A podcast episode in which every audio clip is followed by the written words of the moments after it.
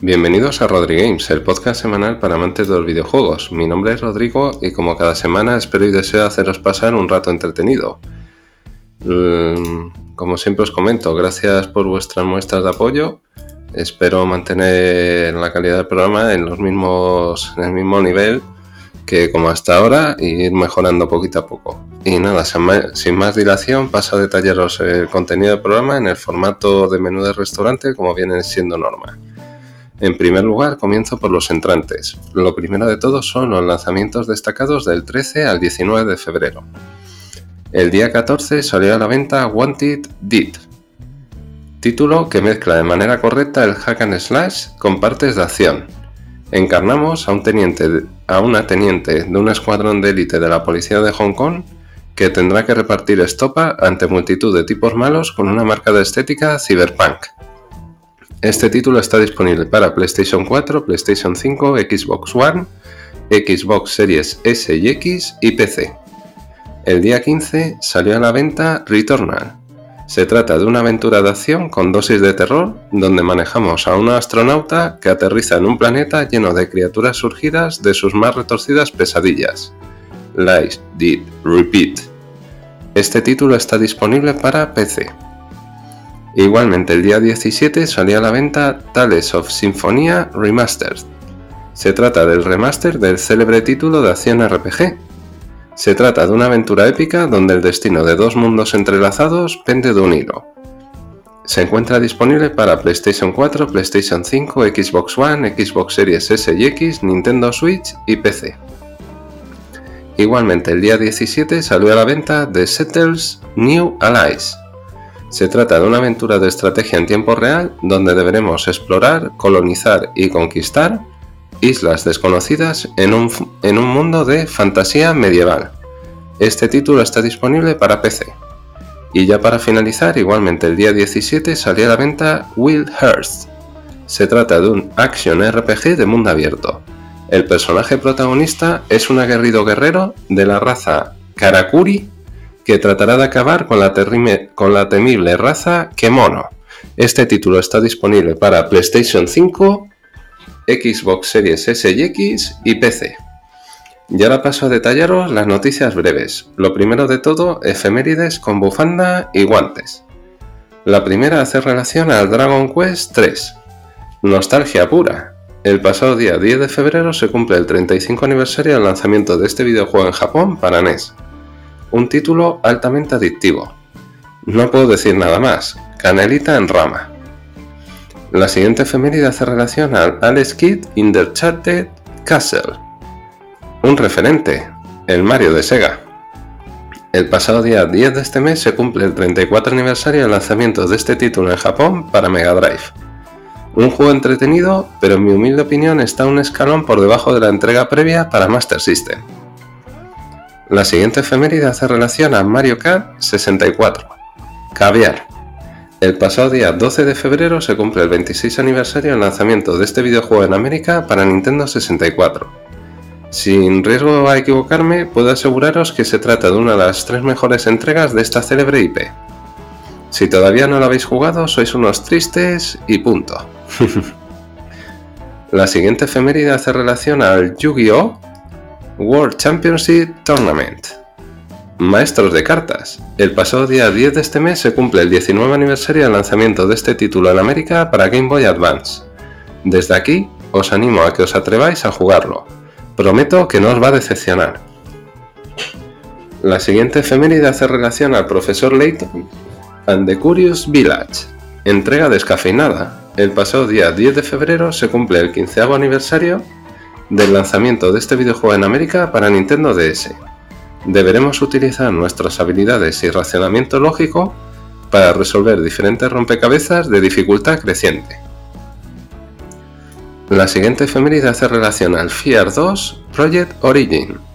Miedo, tengo miedo. El pasado día 10 de este mes se cumple el 14 aniversario del lanzamiento de este título en América para PlayStation 3, Xbox 360 y PC. Militares, acción frenética y fantasmas con muy malas pulgas. ¿Qué más podemos pedir para ser felices? Nada más. Ni más ni menos. La siguiente efeméride hace relación al Loco Roco 2. Algunos dirán que es una obra maestra, otros tantos que es un experimento fallido. El pasado día 10 de febrero se cumple el 14 aniversario del lanzamiento de este videojuego en América para PSP. Si os gustó la saga Warps, darle una oportunidad. Si no, dejar marchar como a vuestra ex. y la última efeméride hace relación al Sonic's Ultimate Genesis Collection. Jugar como si no hubiera un mañana. El pasado día 10 de este mes se cumple el 14 aniversario del lanzamiento de este título en América para PlayStation 3 y Xbox 360 si os gustó Altered Beast, Golden Axe, Shining Force, Sonic o Street for Rage, no debéis dejar pasar la oportunidad de haceros con este recopilatorio. Ya veréis cómo me dais las gracias y todo por este consejo que os acabo de dar. Y ahora respecto a la noticia breve, la primera en la fecha de lanzamiento de Dead Island 2. Abril, Aguas Mil y el miembro viril. Perdonadme por esta paja mental, pero reconozco que a veces se me pira la cabeza. Bueno, al lío. En fechas recientes, Dan Buster Studios ha confirmado que la fecha de lanzamiento de este videojuego será el próximo 28 de abril. Sin duda, no queda ya nada para poder meterle mano a esta, a esta deliciosa locura que muchos, entre los cuales me incluyo, no creíamos que íbamos a llegar a jugarlo nunca. Esperemos que cuente con unos valores de producción elevados y llega a ser el sucesor espiritual de la divertida saga de Dead Rising. Aunque eso ya son palabras mayores. La siguiente noticia es el gameplay de Pacific Drive. Trata de arrancar, por Dios. En este caso, las célebres palabras pronunciadas por Moya a Sainz en ese día tan aciago cobran si cabe más relevancia en este momento. En fechas recientes, Ironwood Studios ha publicado un breve gameplay donde han podido verse los primeros detalles de este título, donde el personaje protagonista recorrerá un inhóspito terreno lleno de peligros y donde el cuidado de nuestro vehículo será de vital importancia si no queremos que nos den matarile. Este videojuego estará disponible en 2023 para PlayStation 5 y PC, mediante Steam y Epic Games Store. La siguiente noticia son novedades sobre Star Wars Jedi Survivor, Sables láser, música épica. Suena bien, ¿verdad? En fechas recientes, el director de dicho videojuego, Stig Asmussen, ha informado que al, que al lanzarse para las consolas de nueva generación de manera exclusiva, contará con mapas mucho más grandes, mayor nivel de detalle, mayor densidad de objetos, así como una mayor variedad de enemigos y de NPCs. Si mantiene el nivel de calidad de la entrega premia, de la entrega previa, perdonadme, y se le suma una mayor profundidad en los combates y mayor libertad de exploración, podemos encontrarnos ante uno de los mejores videojuegos recientes ambientados en el universo de Star Wars. Cruzar los dedos y rezar muy, muy, muy fuerte. La siguiente noticia es una nueva IP de Blover Team.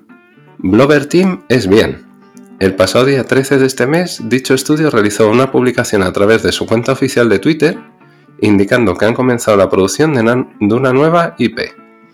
En esta ocasión cuentan con la colaboración de Draw Distance, responsables de las dos entregas de Serial Cleaners. Si me pedís que me tire a la piscina, voy a hacerlo, como viene siendo norma. Me apuesto con vosotros la mano izquierda, puesto que soy diestro, que se trata de un título de terror en tercera persona, pensar la, parte positiva. Solo nos quedan dos años para salir de dudas. y ahora paso a comentaros los platos principales. El primero de ellos es el resumen de Nintendo Direct. Agarró los machos que vienen curvas, pero de las buenas, ojo. No voy a haceros esperar porque hay mucha tela que cortar. El pasado día 9 de febrero se celebró uno de los mejores Nintendo Direct que nos ha brindado Nintendo en mucho tiempo. Los anuncios más destacados fueron los siguientes. En primer lugar, Metroid Prime Remaster.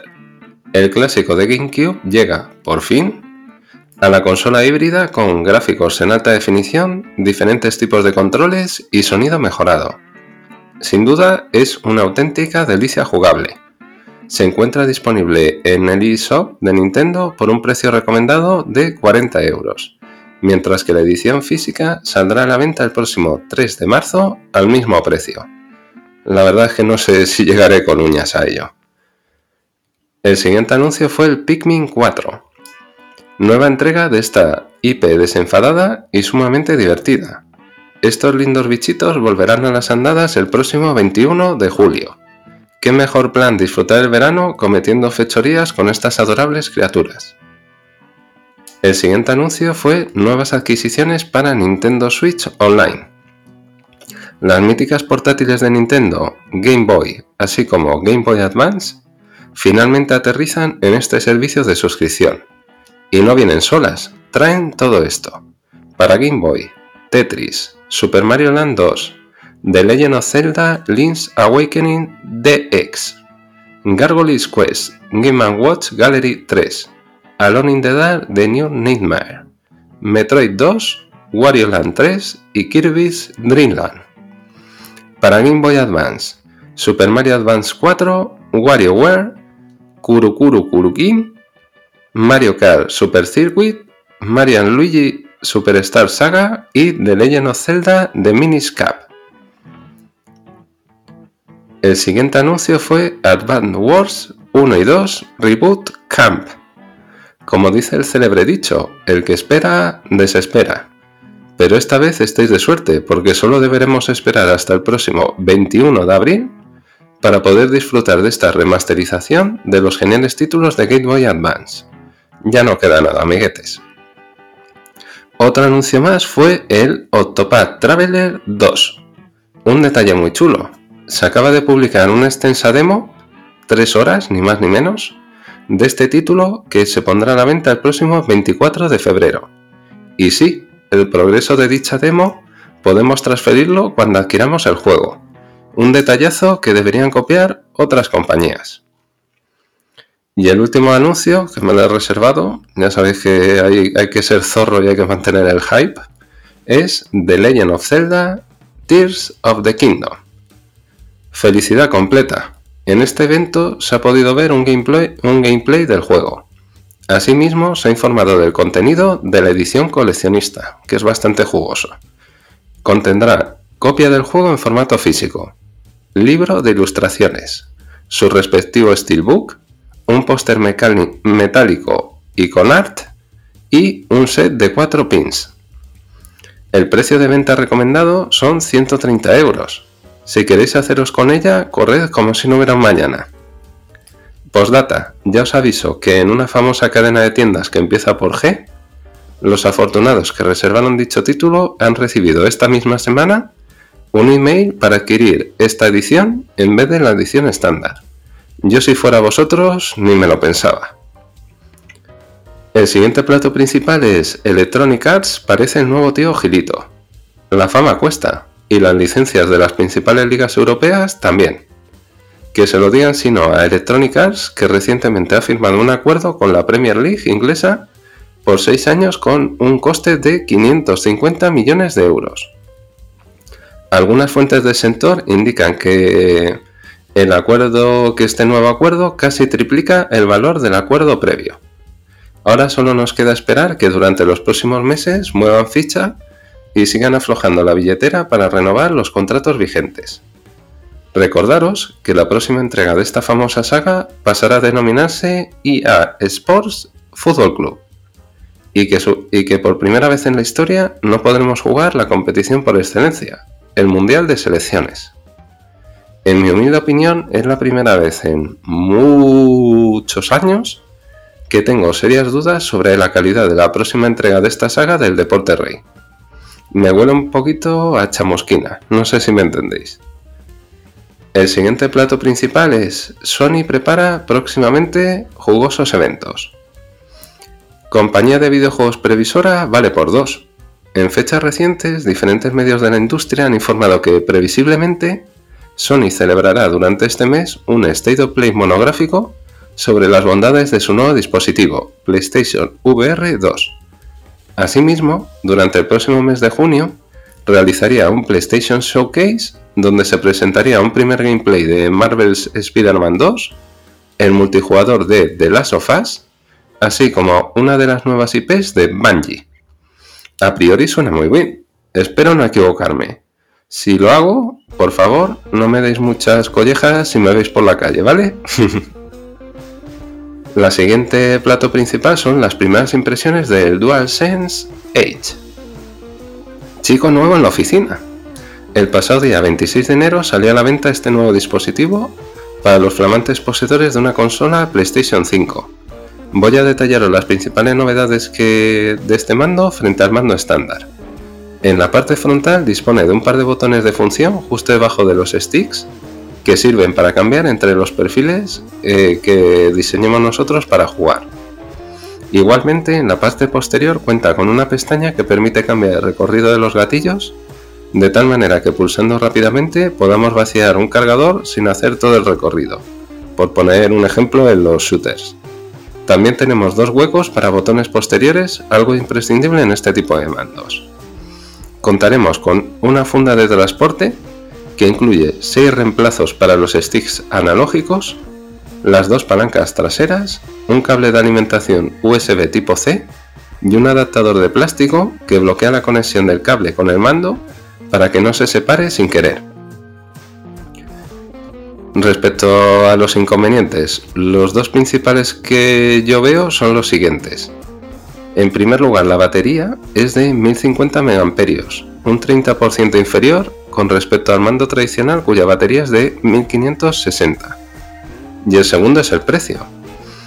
Eh, tiene como precio de venta recomendado 239 euros. Sin duda, es un dispositivo orientado a un nicho de mercado muy específico, por lo que la rentabilidad económica de Sony será reducida. Dejadme en comentarios si alguno de vosotros ya lo habéis probado y cuáles han sido vuestras impresiones. Os espero ansioso. Y ahora llega el solomillo del programa, que en concreto es el análisis del Metroid Prime Remaster. Os voy a ser sincero, ya he perdido la cuenta sobre la cantidad de veces que he hablado en este programa de los cantos de sirena que periódicamente se producían alrededor de posibles remakes barra remasters relacionados con esta saga. Pero parece ser que Dios es justo y ha escuchado nuestras plegarias, aunque también es cierto que ha tardado 20 años en escucharnos.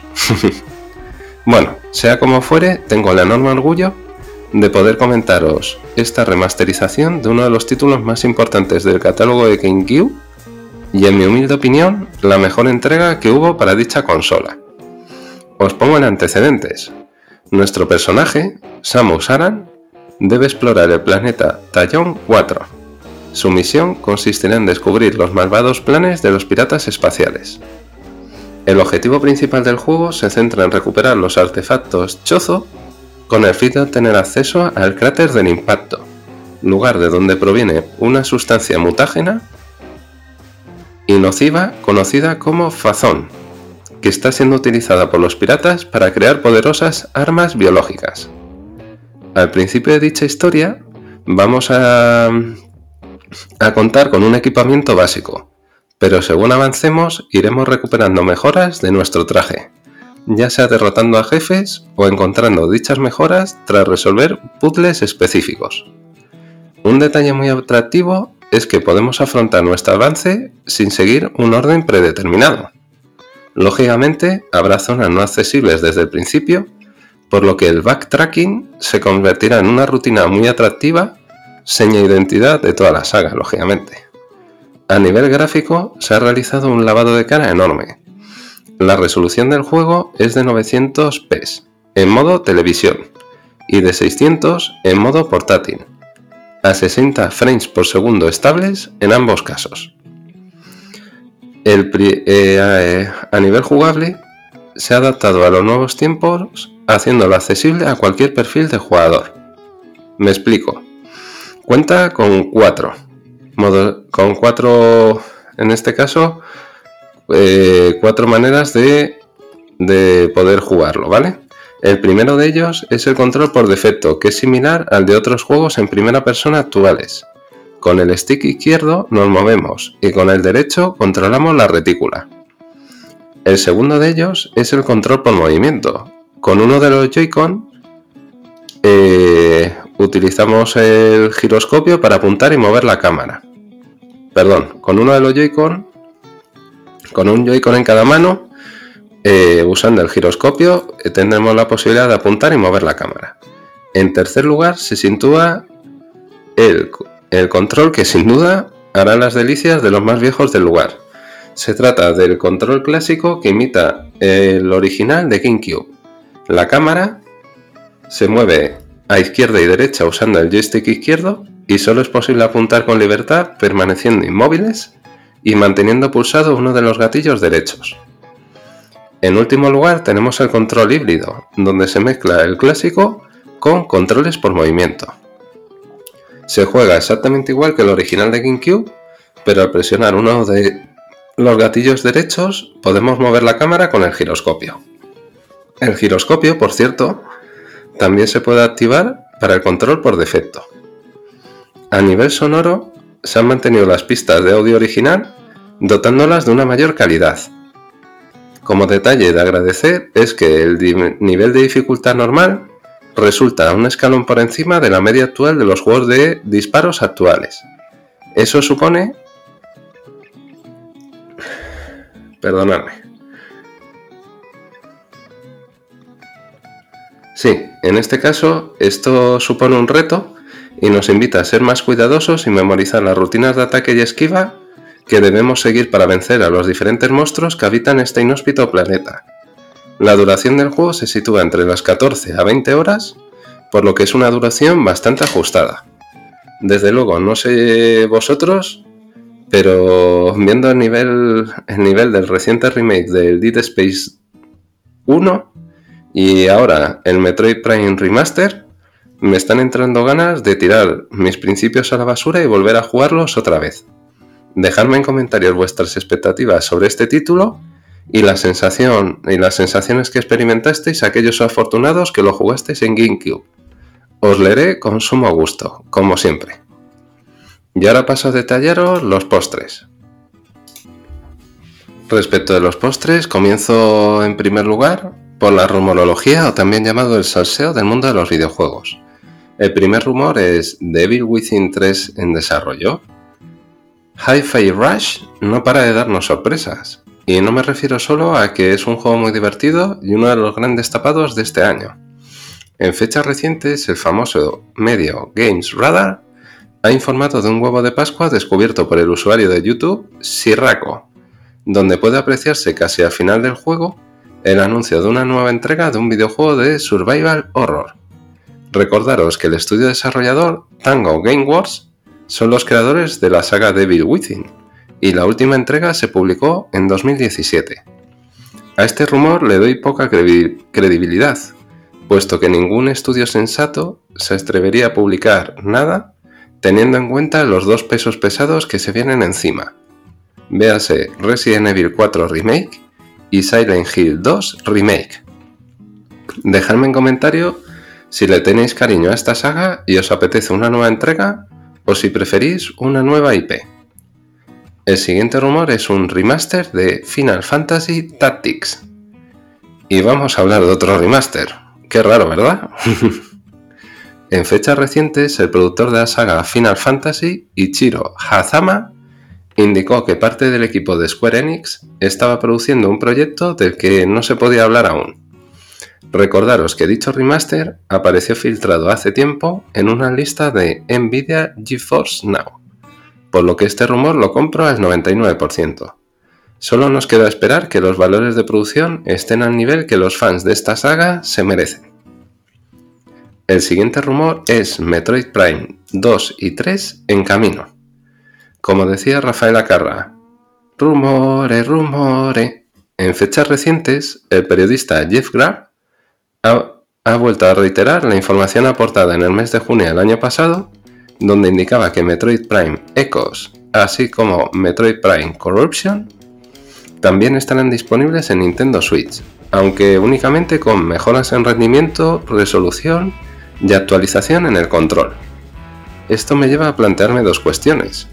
La primera de ellas es si Retro Studios no está realmente contenta con dichas entregas y se ha limitado únicamente a darle un lavado de cara. Y la segunda, y creo que más importante, que afecta a todos los que amamos esta saga. ¿Por qué Nintendo no se atreve a lanzar un recopilatorio con todas estas entregas por un precio no superior a 50 euros? Creo que sería lo justo, puesto que el retorno económico será infinitamente mayor que el desembolso que presumiblemente han realizado. Sin duda, los fanboys de Nintendo nos hemos ganado el cielo, porque prometen y prometen y finalmente nos dan la mitad de los que esperamos. Como dirían nuestros padres, más tonto y no naces hijo. Y ahora paso a comentaros las noticias breves. La primera de ellas es Switch OLED de Zelda Tears of the Kingdom. Os voy a hacer felices. ¿Os gusta Nintendo Switch OLED? ¿Os gusta The Legend of Zelda? Pues podéis matar dos pájaros de un tiro. El pasado día 9 de febrero, el famoso medio Nintendo Leaks publicó una información anunciando que con motivo del lanzamiento de la nueva entrega de Zelda, iba a realizarse el anuncio de un pack de la consola con dicho juego. Y para qué engañaros, el diseño es una auténtica chulada. Os invito a que buceéis en internet y le echéis un vistazo, por el sospecho que más de uno y de dos vais a rascaros el bolsillo. ¿Tengo razón o no? Sin vergüenzas. La siguiente noticia es serie de Spider-Man Noir. Amazon dispara todo lo que se mueve, en fechas recientes, el famoso medio Variety ha informado que dicho estudio ha firmado un acuerdo para producir una serie de acción real basada en dicho personaje. Sin duda, puede resultar interesante ver cómo se desarrolla esta trama que estaría ambientada en los convulsos años 30. Postdata.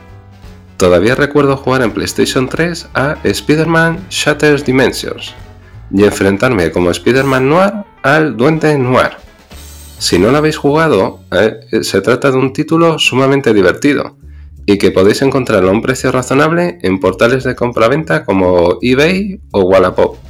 Avisados estáis. La siguiente noticia es una nueva película de Resident Evil. Tranquilos, no va a ser una película de acción real.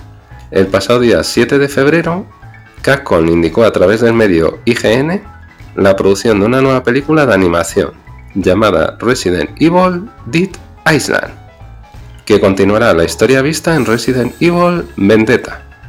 En esta ocasión, deberán detener un brote vírico que amenaza la paz en San Francisco, y que curiosamente Umbrella Corp tiene mucho que decir.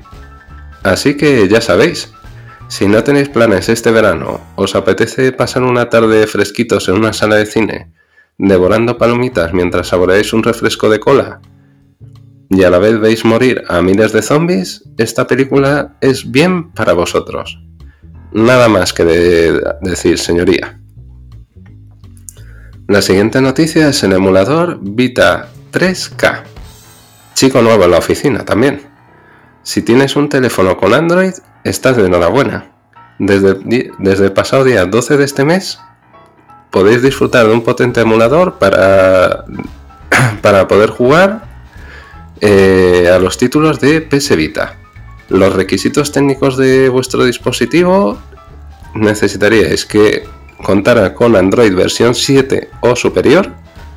igualmente el procesador que contara con tecnología RM64 y Vulkan 1.0.